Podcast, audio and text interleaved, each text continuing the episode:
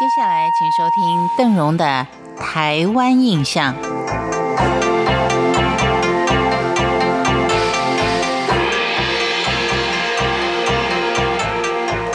现代人拜科技之赐，流行的风潮，在很多的建筑上，我们也看到很多不同的造型跟风貌，但是总感觉上好像少了那么一点点的亲切感。这也许呢，就是以前传统有手工做的，不管是建筑也好，是民生用品也好，那种熟悉感跟亲切感。在今天的节目当中，邓荣就为您介绍几条早期人工所建的。有着特殊造型的桥梁。首先，我们来到的是桃园，我们看的是一条外形像乌龟的红砖桥。在西元一七六五年的时候，台湾知府蒋永勋在台湾南部台南建造了四座的砖拱桥。根据文献中的描述，它的形象远望就像一个弯曲的龟背。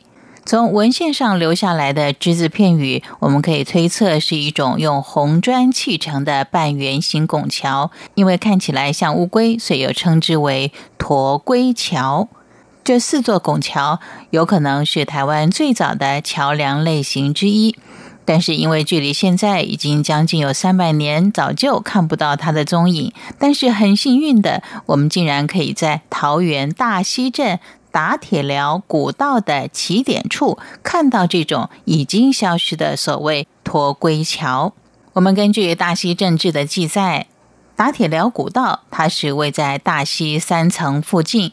由于附近是群山环绕，古道是过去大溪跟复兴，甚至于是跟巴陵之间来往的唯一联络道路。根据传闻，当时古道上有一户专门打铁的人家。他们所打造的铁制农具的品质非常耐用，过往的行人在回程途中顺道都会在这里买农具或是打猎所需要的铁器。时间一久，这条山径就被称作是打铁寮古道。刚才我们已经提到，台湾现在所留下来的红砖古桥已经很少了，但是在桃园的龙潭、大溪跟平镇这三个紧邻的乡镇，却还有好几座日治时期所建造的红砖桥。其中的基安桥算是单一拱的小型红砖桥，跟现存的许多古桥比较不同的。是因为它的桥有拱形的弯曲桥面，所以走起来是先上再下，有一番特殊的趣味。桥上的护栏也不高，都是由红砖整齐的堆叠而成。从侧面看过去，几条由红砖所构成的曲线，就像一道彩虹，让原本刚硬的桥体蕴含了柔顺之美。而在桥头、桥尾各有两根望柱。望柱的顶端造型是相当讲究，它是以菱形跟正三角形所构成。仔细数一数的话，一共有六个菱形跟八个正三角形，合计是十四面。它的线条跟比例犹如一颗经过精密计算跟精细切割的钻石。这座基安桥，它跨越的是草岭溪，自古以来这里经常造成水患。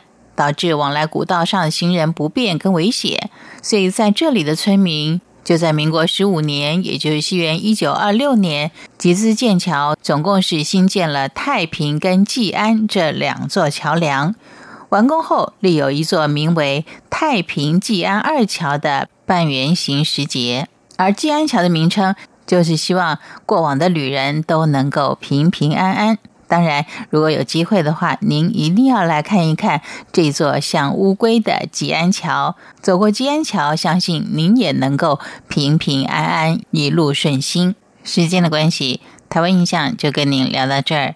今天为您介绍的是位于桃园一座外形像乌龟的红砖桥，叫做驼龟桥。我是邓荣，感谢您的收听。台湾印象，我们下回见。